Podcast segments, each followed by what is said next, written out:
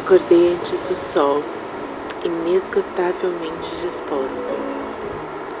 O cheiro do café de meu pai invadiu o quarto e eu já havia pensado em você quatro ou cinco vezes, desde o meu despertar. Na verdade, eu não parava de pensar em você desde o dia em que começamos a nos falar, e era tão natural quanto nascer desse dia. Era tão natural quanto o cheiro do café de meu pai. Era tão natural que eu já não pensava mais em você como algo ou alguém além de mim.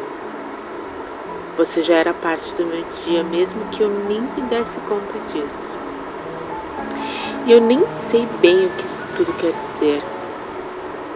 Vivemos tempos suspensos, líquidos até, mas meu vício de linguagem ou de pensamento. Meu lugar comum é você. E que assim seja, pelo tempo que for, pelo tempo que durar, até transpor em algo maior, semelhante a mar, semelhante ao mar. Bom dia.